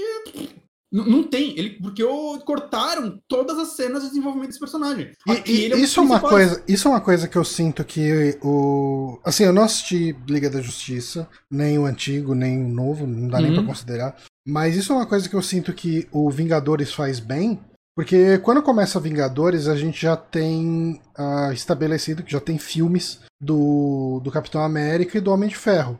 Uhum. Uh, a gente teve um filme do Hulk, mas não é esse mesmo Hulk, mas talvez seja esse mesmo Hulk. Rola toda aquela questão. É o mesmo, não, não é? Mas tudo bem. Uh, mas ele, como ele sabe que ele já estabeleceu bem o, o Homem de Ferro e o Capitão América, o foco uh, na questão de estabelecer os personagens para esses dois é muito menos explorado. Você explora discussões entre eles, mas uh, o que é explorado no Vingadores é a questão do, do relacionamento entre os dois. Que agora esses dois estão juntos, então como eles se dão? E daí vai ser desse uhum. jeito. Mas se é para explorar os personagens, ele chega. Não que tenha uma grande exploração, mas ele tenta dar um pouco mais de tempo de cena pra, pra Viúva Negra, pro, pro Arqueiro, uh, até pro Hulk. Você tem uh, o Mark Ruffalo sendo uh, uh, mais exposto ali para mostrar que ele é o Hulk ali daquele universo. Então uhum. eu acho que funciona bem para uma dinâmica de um filme de time de heróis onde você não introduziu todo mundo. Sim, concordo. Mas assim, trazendo isso aqui, eu, eu acho que pelo menos esse filme conseguiu dá. Ele tem tempo de tela. Ele tem quatro horas essa porra. mas eu acho que ele introduz bem os heróis novos, que teoricamente são novos para esse filme, né? Que eram pra ser, tipo, o Aquaman mesmo, o filme dele saiu depois do Liga da Justiça. Sim. Saca? É, então ele foi introduzindo esse filme. E eu acho que ele faz um trabalho muito, muito melhor. Eu acho que os heróis são muito melhores, é, tipo, personalidade mesmo, né? Tipo, eu gosto do Aquaman desse filme, eu não gostava do Aquaman do, do Liga da Justiça, de forma, do Liga original, de forma alguma. Saca? Eu acho muito legal porque, por exemplo, eventualmente o pai do Cyborg morre. É bem estúpido e tal, ele, tipo, tem que apertar um botão para tentar destruir um negócio, ele entra lá e aperta junto, porque ele tem que morrer junto pra ter uma cena. Mas, beleza. Eu gosto como, por exemplo, a partir do momento que isso acontece, o Aquaman, ele começa a olhar e tratar o Cyborg de uma forma completamente diferente, assim. Quando a galera, não, quem tem que fazer isso, ele vira e fala, o rapaz acabou de perder o pai, saca? Tipo, o que estão fazendo? Tipo, por nossa culpa e tal, a gente não conseguiu salvar o pai. Tipo, saca, humaniza ele. Porque o, Aquaman é muito cara que, tipo, ele não liga muito para tudo isso, mas ele tá lá vivendo com os pescadores, saca? E tudo que ele faz é pelos pescadores, mas aí ele ganha o uísque no final e tá tudo bem. É, mas eu acho que nesse aqui, por exemplo, eles fizeram um trabalho muito legal de humanizar ele. Eu acho que ele se torna um personagem que eu. Ah, ele é um cara legal, ele tá tentando não se importar. E depois, quando você vê o filme dele, que sairia depois, isso faria mais sentido, porque você descobre que ele perdeu o pai, saca? Uhum. Que ele era muito próximo do pai dele quando o pai dele morreu e tudo mais. Se não me engano, posso estar cometendo um erro, mas se não me engano, porque a mãe dele deixou ele ele viveu com o pai. É, então, tipo, é uma camada, é um preparo muito legal pro próximo filme que ficaria no ar, que eu acho que foi bem estabelecido aqui. Né? O Android aqui, ele é um personagem, ele é um dos, cara, ele é um dos personagens principais. O, Flash, no, no, primeiro já tinha o lance dele estar tá querendo salvar o pai dele e tudo mais, que foi preso. O pai dele foi preso por matar a mãe dele, mas ele acredita na inocência do pai, então ele quer livrar o pai dele da prisão. Né? Mas eu acho que aqui ele tem um personagem mais legal que não é. Ele é o moleque meio piadista, que eu não sei o que os fãs do Flash acham disso, ele é o alívio cômico, mas ele tem suas inseguranças, você acaba vendo coisas dele, ele acaba sendo extremamente útil no final, porque o primeiro liga, o final é chega o Superman, resolve tudo, não existe mais problema. E, e aí, tipo, eles acabam de se conhecer, eles estão rindo no chão e começa muita piada ruim. Numa hum. sequência inacreditável. é, é, cara, essa cena eu tava, tipo, assim, na minha cama, eu comecei a socar a cama. Filha da puta que vocês gravaram isso. Saca? E esse, isso no original. Exemplo, no original. E esse, eu acho que o ato final desse filme eu gosto. Eu gosto bastante de. Aí, eu tô eu gosto bastante, ó. Eu Eita, gosto bastante deu uma, de cor, deu uma robotizada na sua voz. Eu tô trazendo coisas que eu gosto bastante, porque assim, eu gosto bastante da última. Não a última uma hora, a última uma hora antes do filme ir pro prólogo. Hum. O prólogo desse filme é um desastre. Já vou chegar lá. Mas eu gosto bastante da. Eu acho que a cenação final é. Você sente que as coisas estão em jogo, que não aconteceu no outro. É... Você sente que todos os heróis têm uma função. O Batman, a função dele é ficar tirando nos mosquitos com o carro. Mas saca, todos eles têm uma função. É... Tipo, o Flash salva tudo, na verdade. Porque, tipo, o Superman chega, e quando o Steppenwolf vai dar uma machadada gigante nas costas do Android, ele só fica parado, ele acerta o Superman, o Superman fica parado lá, tipo, nem doeu. E aí o Superman começa a arregaçar o Steppenwolf na porrada, mas acontece que o Steppenwolf já resolveu os negócios e fudeu tudo, e aí todo mundo vai morrer, e o Flash faz o lance dele que tinha sido estabelecido anteriormente no filme, o filme tem coisas estabelecidas, que ele meio que faz meio que voltar o tempo um pouquinho de tão rápido que ele é e tudo uhum. mais, né? O, o Steppenwolf mesmo, eles têm uma motivação para ele também, né? Que o, no outro ele era um cara muito mal, só, e nesse ele é o cara que, tipo, ele traiu uma vez o Darkseid, e ele se arrepende e ele quer, tipo, o perdão do Darkseid. Tudo que ele tá fazendo é pelo perdão do Darkseid. É... Os efeitos especiais eles são muito melhores, então ele é expressivo. Quando você vê que ele tá tentando se comunicar com o Darkseid, ele tem uma carinha de dó, assim, até uhum. desse menino. E é muito legal, assim, eles puderam puta camada pra ele pra. pra ele isso é uma pra coisa. Voltar a ser da família do... Calma aí. Pra ele voltar a ser da família do Darkseid. Sabe o que o Darkseid é? Ele é só mal. É tipo, o problema do Steppenwolf nesse no filme anterior foi pro Darkseid, é isso. Ele é só mal. Mas beleza, né? Ele não é o filme do Darkseid, talvez eles fossem trabalhar isso mais no, no final, no, no, numa continuação. Mas uma coisa que eu, assim, eu não assisti Batman vs Super-Homem. Hum. Uh, eu comecei a assistir esse filme, eu não sei se isso é exposto mais pra frente, mas eu não entendi qual é que era do cubo lá que ele tava querendo, o que, que ele precisava daqui. Ah, isso foi, não, isso foi estabelecido acho que ah, tá. Ele é estabelecido mais pra frente. É, mas tipo, nesse filme. Nunca tinha sido. Não é que nem o ah, tá, Interact lá do, do. As Joias do Infinito, que desde os primeiros. Não, tá. Filmes... É porque o, o, o, filme abre com a cena das Amazonas, elas estão protegendo isso, Sim. e ele quer pegar isso, e eu não sabia o que, que era isso e por que, que isso era importante. Isso é explicado depois. Sim, sim, sim. Isso é ah, explicado tá, depois. Tá bom. É, o, o, filme tem uma. É uma cena que eu pulei que eu queria muito falar, que ele tem uma decisão muito ruim. É, Assim como no, no primeiro filme, existe uma cena entre a Marta, né, a mãe do super-homem, não a Marta do Batman, que tá morta, é, e a Lois Lane. No primeiro filme é eles no planeta diário. E é uma cena tão merda, cara, é só humor. E aí nesse filme, essa cena, cara, é maravilhosa, assim. As duas têm um diálogo muito bom, muito forte, assim, sobre superar a morte do Clark e tudo mais. A, a Marta, a, a Lois seguir em frente com a vida. É uma cena que eu acho muito boa. A cena acaba, é a Marta saindo do apartamento, e aí o olho dela fica vermelho e ela é um marciano o tempo todo. E anula toda a cena automaticamente. Ele jogou todo o desenvolvimento desses personagens. É, eu, é, essa cena acho que ela tá no primeiro capítulo, eu lembro dela.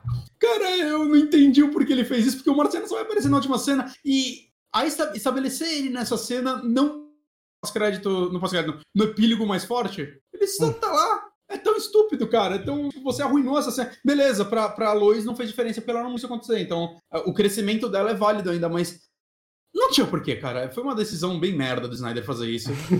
e outra coisa, assim, que essa é a parte que até um amigo meu que gosta mais de quadrinhos vai falar puto comigo, né? Que é o quanto, o quanto o Snyder descaracteriza os personagens. Às vezes foram bem, às vezes foram mal, né? Eu, eu, eu gosto do Alfred desse filme. Muita gente odeia, mas eu, eu gosto do Alfred do Jeremy Irons. Eu acho que tem uma das poucas cenas de piada boa, que elas são bem sutis, que é quando o Batman entra lá na Batcaverna com todo mundo, aí o Jeremy Irons tá lá, né, o Alfred, aí ele vira e fala, esse é o Alfred e eu trabalho pra ele. Eu, eu acho que funciona. Mas, enfim, o super-homem do Zack Snyder não faz nem sentido, cara. Porque o super-homem, ele é o, a justiça e bondade, os caralho. Eu acho que uma das únicas cenas que, que ele sorri no filme inteiro é quando o Steppenwolf tá deitado no chão e ele tá socando a porrada nele, e o Steppenwolf tá gritando de dor. E aí ele levanta e lança um raio laser na cara do Steppenwolf e corta o chifre dele fora, espirra sangue pra caralho, e aí o super-homem tá sorrindo. Essa cena é muito bom, você vê o vídeo do Red Letter Media, eles vão intercalando eles assistindo juntos o filme, e eles falando do filme, quando chega nessa cena, um deles, eu esqueci o nome dele, o que faz o Mr. Plinkett, ele manda um Jesus Christ tão genuíno, mano. Porque essa é a reação, mano. É tipo quase uma carnificina o negócio, mano. Ele arranca o chifre do maluco fora e metade o, da cara super, dele, mano. O super-homem do Zack Snyder é o Homelander. É, é. Basicamente. Aí, não, sei lá. É, eu entendo. Já, cara, ele quer fazer a visão cinematográfica dele, manda bala aí. Quer fazer essa visão mais violenta. Mas eu acho que isso é uma descaracterização do super-homem monstruosa. Hum. Mas eu gosto muito de dessa cena final, dessa parte final, apesar dessa do Super-Homem Carniceiro. Agora, só quero, só pra fechar aqui, que eu já falei demais desse filme, mas é porque são quatro horas de filme pra comentar aqui. O filme deveria ter acabado aí. Depois disso, ele tem um epílogo, que são umas. que tem a cena do. que já existia no outro, se eu não me engano, que é do Batman e o Super-Homem trocando uma ideia e, tipo, ele recuperando a casa da mãe do Super-Homem, né? Porque ela tinha perdido, porque ela tava devendo pros bancos. E aí o Super-Homem pergunta pro Batman como ele conseguiu de volta. Ele falou, comprei o banco. É tipo, por que você só não comprou a casa? Porque ele é muito rico, Bonatti. Eu sei, mas. É... Mas ele é muito rico, Bonatti. Mas, cara do céu. Não, você não tá entendendo, ele é muito ah, rico. Eu sei que muita gente deve ter achado essa cena engraçada pra caralho. Eu só acho muito tipo. Ah, esse Batman é meio bobo. Mas, mas enfim. E aí tem a cena do Batman e o e o Marciano lá conversando. Na verdade, antes dessa cena, tem o sonho do Batman pós-apocalíptico, que dá a entender que o filme seria o Superman vilão, lá em Injustice, que algo aconteceu, o Superman é vilão e ele tá com toda a galera. Não, na verdade, desculpa, antes disso tem a cena do, do Lex Luthor desse universo, que eu, como eu odeio o Lex Luthor desse universo, o moleque, o. Caralho, qual é o nome dele? É o Jesse Eisenberg, é ele? É, o Jesse Eisenberg é o. É o personagem que ele faz, né? Ah, tá. Eu não sei o nome do ator. Ah, não, o Jesse Eisenberg é o do Facebook, né? Não é ele, o. É, é o mesmo ator. Não, é o nome do ator. É, nossa, pra mim esse era o nome do fundador do Facebook. Não, cara. Não. Qual é o nome do fundador do, do Facebook? É. Eita. Gente. Jesse Eisenberg, não é? Não, não, não, não, não. O Mark Zuckerberg. Mark Zuckerberg, mesma bosta. é. É, é, ele contratando, eu não lembro que herói, que vilão e tal, pra acho, matar o Batman, saca? Aí, meu Deus, como eu odeio. Como eu odeio esse Lex Luthor, mano. Eu não consigo. Esse Lex Luthor tá segurando risadinho o tempo todo. Que, que ódio eu tenho desse personagem. Mas aí, tipo, corta pra essa cena pós-apocalíptica que esse cara que ele contratou pra matar o Batman tá lá com ele, ajudando ele. E aí tem o diálogo com o Coringa, que eu confesso que eu gosto desse diálogo, é um diálogo legal com o Coringa, por mais que tem muito mais exposição do que precisava. As partes do Coringa falando legal, mas quando o Batman abrir a boca é tipo, ai, quando eu segurei a Harley Quinn morrendo em meus braços. São, pelo amor de Deus. Ixi, tá, deu um corte aqui quando eu segurei a. Quando eu segurei a Harley Quinn em meus braços enquanto ela morria, sei lá o que lá. E é tipo, ah, não precisa de tanta exposição, saca? Você uhum. está falando que você queria pro próximo filme? Não sei. Mas o, o Coringa tem um diálogo legal, inclusive o.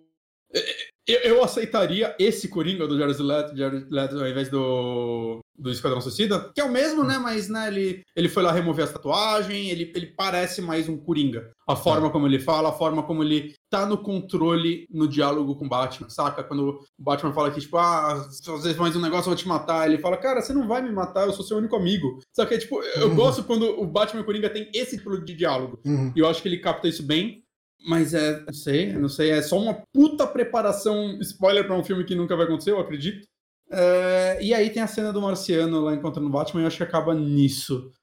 É meia hora de epílogo que poderia ser 10 minutos. Ele poderia ter tirado a parte do, do Lex Luthor. Ah, não. Do Lex Luthor. É, editado menor a parte do, o banco, que é muito grande, assim, porque tem uma narração e falando que aconteceu cada um dos heróis. Ah, tomando cu, mano, não precisa demorar tanto assim, não. Não precisa de slow motion depois do, da parte mais épica do filme, saca? Chega. Né? E essa parte final também ele podia ter editado para ser menor, saca? Deixar só o diálogo Coringa que seja, mas poderia. Cara, é, é, é, meia hora. Tipo, quando o filme tipo, tava acabando a luta, eu dei uma mexidinha no mouse, assim, pra ver onde tava o, o ponteiro, e eu vi que tava, tipo, em 3 horas e 28. Eu falei, eles vão estender mais quanto essa luta?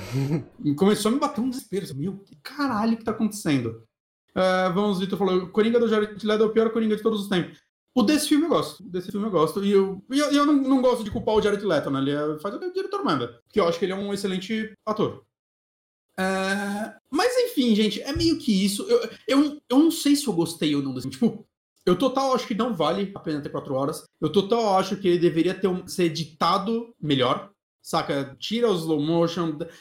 Dava pra um ser um limite, filme de três horas. Existe um limite entre a visão do diretor e, tipo, ninguém apontar o dedo para ele e falar, mano, mas você tá exagerando, saca? Eu sei que os fãs do Zack Snyder querem isso, eles querem isso, esse é o filme que eles queriam, mas eu tô dando aqui minha opinião. Se você uhum. quer outra opinião, você escuta outra opinião, caralho. saca? É o que eu tô achando depois de experimentar quatro horas esse filme. E só falando assim, eu não odeio o Zack Snyder, eu gosto muito de alguns filmes dele, inclusive. Né, eu amo Madrugada dos Mortos dele. É, eu gosto de Watchmen, sou de Watchmen, batem, foda-se. Eu adoro o. Saca? Eu, eu, gosto de filmes dele. Eu adoro o? 300. Ah, tá.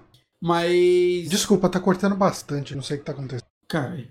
Pode falar. Mas eu, eu não sei, assim, pra mim, hum, esse filme poderia ter uma nova edição aí com 3 horas e meia, 3 horas. Bastante filme. Já dá pra contar uma história aí nesse tempo. Saca? Já dá pra contar uma Caralho, então porque esse filme é maior que Senhor dos Anéis, mano. Caralho! Eu gosto de Soccer Punch também. eu também eu assisti, assisti no cinema. E eu tenho Blu-ray. Eu achei ele muito bonito de ver, né? Ele, ele é um, um uma dos ele... É melhores filmes de videogame que eu já vi. É, ele é um clipão de videogame, né? É, ele não vai mudar a vida de ninguém, mas eu não. acho que ele é visualmente bonito e, e tem umas cenas de ação legais. Exato. É. Eu acho que é isso que ele queria ser. Mas enfim, é, eu, não, eu não gosto de falar que esse filme é, é um lixo do Zack Snyder, ah, ah, mais um filme. Tipo, que as pessoas falam do Zack Snyder, tipo, com, elas começam a dar risadas de vilões. Assim, uhum. ah, ah, mais um filme merda do Zack Snyder, ah, ah, engulam fãs. É, eu não gosto de, de ver ele dessa forma. Eu gosto do fato dele existir, eu acho um feito cinematográfico impressionante. É, é, sempre legal quando tem esses diretores que fazem. Cara, é aquele lance. Né? Você pode não gostar do que ele faz, ou a obra dele pode não falar com você, mas é legal que tem um cara que tem um estilo autoral muito claro, uma e... marca muito dele, e, e, vai ter um fanbase, uma fanbase e, e tal. Ele é um cara que okay. ama o que ele faz, saca? Ele, uhum. ele, ele, não tá fazendo. Tanto que para essa versão existir, pelo que eu vi, ele não recebeu dinheiro. Assim, ele falou que ele não queria pagamento, ele queria só controle total é, do filme. O que é algo bem impressionante, saca? É, tipo, beleza. Ele, esse filme é importante para ele, então eu, eu, eu, não vejo motivo pra bravo por um filme existir. Você pode não assistir, você pode assistir e não gostar, saca? É, o filme tá aí, tá agradando seus fãs. É, ele é um filme mil vezes melhor do que o, a versão do cinema, né? Novamente, para mim, isso é um filme. mas eu sou muito dividido com o que eu senti dele. Eu odeio coisas e eu gosto de outras. Uhum. Né? Não é nem de longe o pior filme da DC mais. É, então, no final dá até pra falar que o saldo foi positivo, porque ele melhorou sua impressão de Justice League. Ah, sim, mas é que pra piorar tinha que se esforçar muito. mas não, mas é. É, eu, eu, acho que no final o saldo é positivo, mas, saca, passou, tirou os seis para passar de ano. Uhum. Mas eu acho que eu sou a exceção. Acho que a maioria das pessoas estão gostando muito. E, então, muito Muita gente gostou muito, isso é verdade. É, então, muito bom pra essa galera aí. Uhum. Bom, eu acho que é isso, então. Acho que a gente pode encerrar o podcast por aqui hoje. Acho que sim. Ah, tá bom de tamanho. Caralho, eu falei de 40 minutos desse filme quase hoje. Uh, mas eu queria agradecer a todo mundo que acompanhou a live aqui, o Vamos Vitor que tá desde o começo, o Diego Matias que tá saindo agora, mas deu uma passadinha aí, inclusive deixou a inscrição dele, Papai Platina que deu até um help em algumas coisas aí que a gente tava falando, e todo mundo que apareceu e acompanhou a nossa live, muito obrigado. Uh, uma coisa importante pra gente falar é que semana que vem a gente vai fazer um podcast especial sobre o filme Videodrome no nosso esquemão do 3DM, que Sim. a gente não tem mais os direitos do nome 3DM, porque o Márcio pediu volta. Uh, e, e, a gente cedeu sem problema nenhum. Eu, eu, eu, eu quero lançar esses programas Blood. Você quer Ami Blood mesmo o nome? Eu, eu topo esse nome de boa. A gente vai ter que pagar quanto pro Moonrunner pelos direitos do nome? Ah, o Moonrunner ele deu ideia e não falou nada, já Verdade. era, é nossa. Patenteou? Eu não vi patente. Não patenteou. Então, então a gente vai estrear aí o Ami Blood, que vai ser nosso podcast de terror. Mas uh, o nome idiota pro site. É, é, é, o nosso. É, vai ser o nosso podcast terror. A nossa intenção é sempre a segunda, a segunda quinta-feira do mês ser um podcast de um filme de terror. Uh, porque a gente gosta do, do formato do 3DM, e... de bater um papo sobre filme de terror. E... Eu, é, a gente até pensou em fazer um tema mais livre, mas eu acho que a gente chegou à conclusão que a gente gosta de conversar sobre filme de terror, né? A gente é. até tentou gravar uma atração sobre o Indiana Jones não faz muito tempo. E começou a dar preguiça, tipo, por mais que seja um filme maravilhoso, não é uma preguiça do filme ser bom ou ruim, mas eu acho que a gente consegue ter discussões mais legais sobre esse tema. Sim, aham, eu, eu concordo.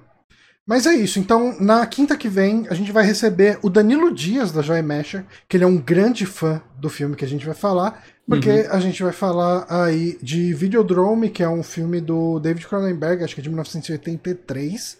Pra quem assina o, o Darkflix, o filme tá lá, ou pelo menos estava, até pouco tempo atrás. Eu imagino que não tenha saído. Uhum. Uh, um, e é um filme muito bom, cara. Eu saí muito empolgado dele. Eu vou até reassistir pra gente gravar o podcast. Boa. E quem quiser acompanhar ao vivo aqui, sabendo sobre o filme, uh, sabendo, podendo opinar de repente aí nos comentários, assista uh, o Videodrome e, e, a gente vai ter esse papo cheio de spoilers na semana que vem com o nosso queridíssimo Danilo Dias.